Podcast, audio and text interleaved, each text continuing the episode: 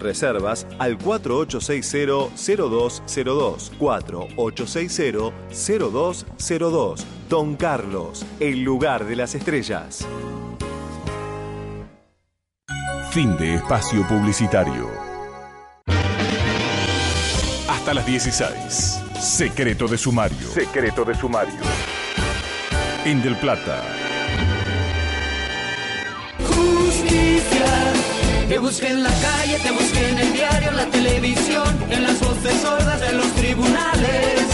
Consiste en una experiencia a través de la ley, ¿no? Que ha declarado que a partir de ahora, tanto en la provincia de Buenos Aires, que ya se hizo una representación, que tiene algo de ficción y algo de realidad, un poco para que la gente vaya comprendiendo de qué se trata el juicio por jurado, en qué consiste la diferencia con un solo juez y 12 personas que escuchan sin saber absolutamente nada los testigos, las acusaciones, las declaraciones del acusado.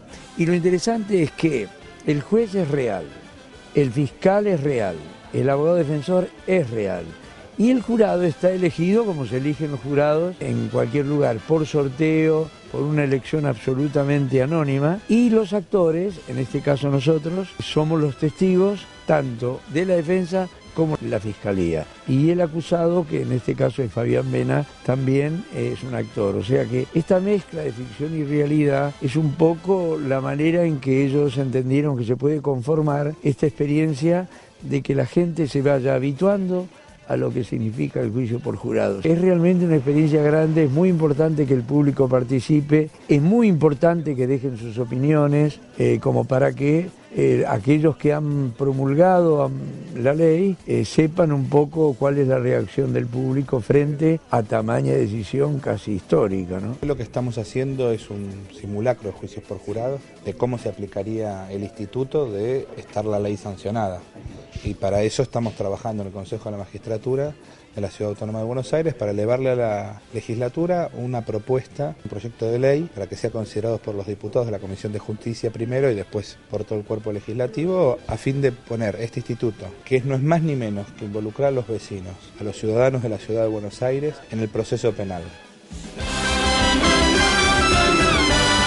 Lo habíamos adelantado, juicio por jurados.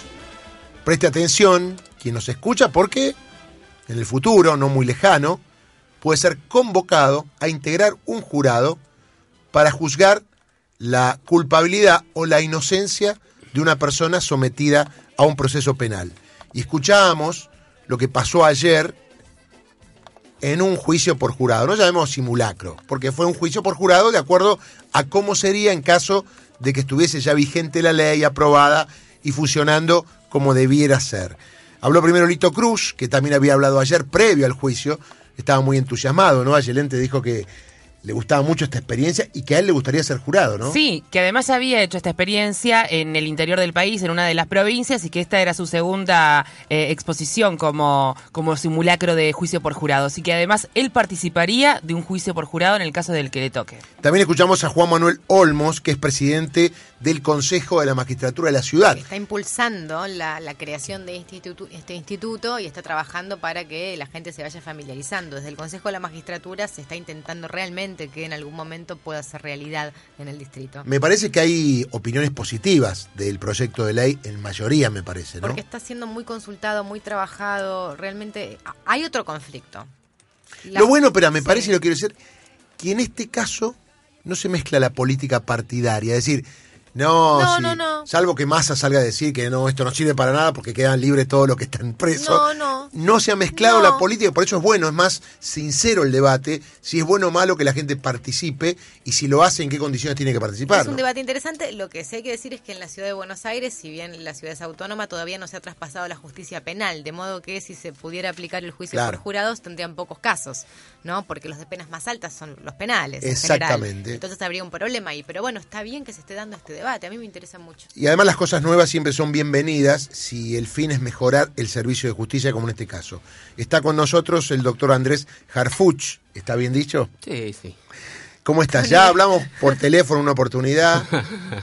Hablamos en 360 y él estuvo presente ayer, es integrante de INESIP, Instituto de Estudios Comparados en Ciencias Penales y Sociales, y obviamente especialista y, y además un promotor obviamente, del juicio por jurado. Te quería preguntar, más allá de entrar en lo de ¿cuánto hace que estás con este tema del juicio por jurados y por qué le entraste de lleno? ¿Por qué te gustó? ¿Por qué te llamó la atención? Bueno, es una anécdota linda esa, porque yo soy defensor público, yo, no sé, hice un montón de juicios, estuve en un montón de defensas penales en juicios orales. ¿En dónde estuve? En San Martín. Ah. Y, me acuerdo una vez que tuve que defender a un chico que resultó condenado en un tribunal muy particular.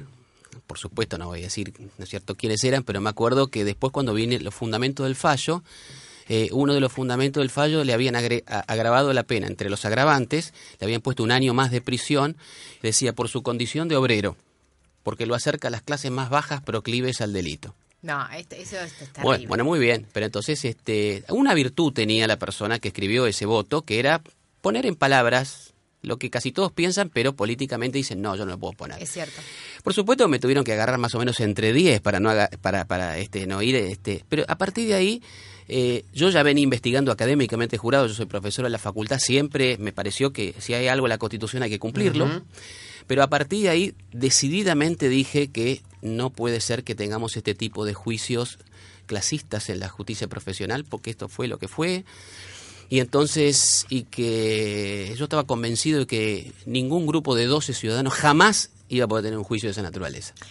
Entonces, bueno, esa fue una anécdota por la cual, este, más o menos, Además, no lo hablando. Tienen que decir, si en todo caso Yo prefiero lo que lo digan, pero esos son los jueces, jueces profesionales. ¿Lo removieron de su cargo a ese señor? No, no, no. Sigue ahí. Esa no, es la no, bueno. ¿Apelaste? ¿Cómo ¿Eh? terminó todo? No, sí, claro que sí. Me acuerdo que mandé el recurso a. Hice el recurso con copia del Consejo de la Magistratura.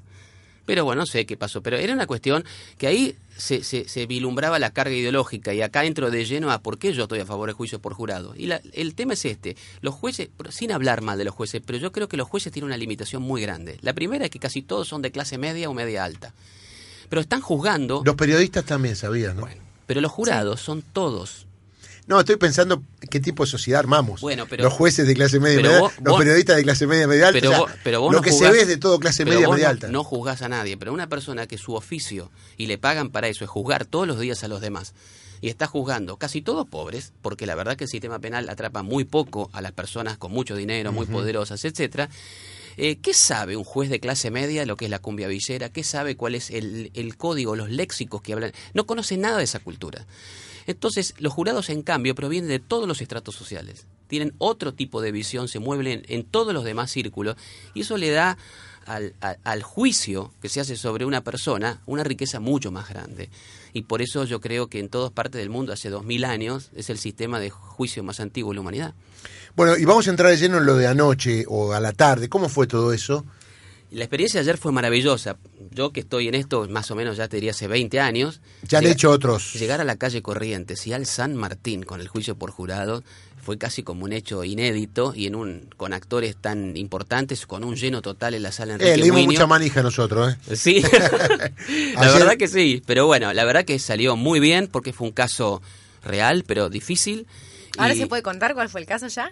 Y el caso fue, a ver, el caso llamaba el Hotel Cuatro Estaciones, que es un caso que ocurrió realmente en México, Distrito Federal. En de una, México, esto es importante. De un abogado exitoso petrolero que tenía una relación oculta con un amante, por supuesto empleada muy bella de su estudio jurídico, y se apareció la chica muerta en un hotel ahorcada con una media.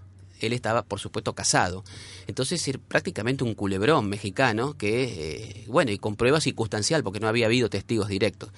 Entonces, este, ese juicio fue celebrado ayer. Fabián Vena hizo del acusado. O sea, el acusado, haciendo un poquito de análisis jurídicos, desde el primer momento fue imputado del hecho y llega a juicio oral como absolutamente sospechado no, del delito. Claro, claro, que sí. Lo que pasa es que tenía, este, en el, por lo menos en el caso, el patólogo había fijado la hora de la muerte a las 20, 30 horas y en esa, en ese momento él, después de haber tenido relaciones, la, la, chica le dijo que tenía hambre, que quería comer algo de unas papas fritas de un lugar muy que ellos solían ir, entonces él fue, que eran seis cuadras, fue a comprarlo, tenía el ticket y tenía, había estado el empleado que había dado fe que esa hora él estaba comprando eso, pero bueno, las pruebas eh, eran esas y el jurado tenía que decidir si esa coartada era real o no, Él si era una, una coartada, coartada o no. En principio tenía una coartada. Cuando uno va a juicio penal, todos los jueces piensan siempre que las excusas que dan los acusados son todas coartadas.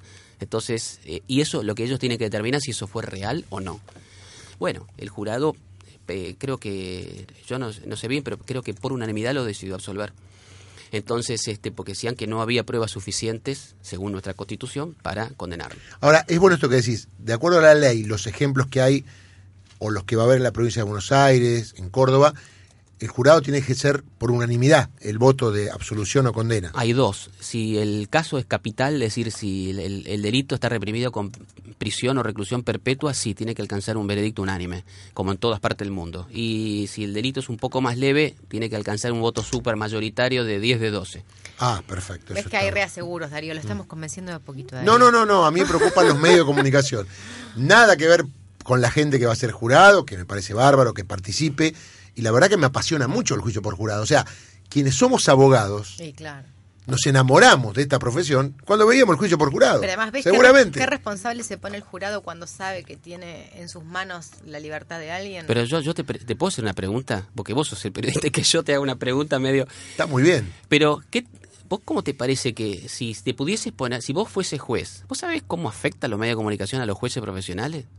A jueces que además algunos están apuntados por ciertos medios. Sí. Eh, ¿qué, ¿qué, libertad tienen frente al caso? Eh, yo te diría que a veces siento que casi ninguna. Hoy un juez que, que tiene que escarcelar a un imputado de un delito, yo te diría, no, no grave, creo que se persigna para que después no lo maten por si ese tipo aparece después haciendo otro. Es decir, la presión que hay de los medios es enorme.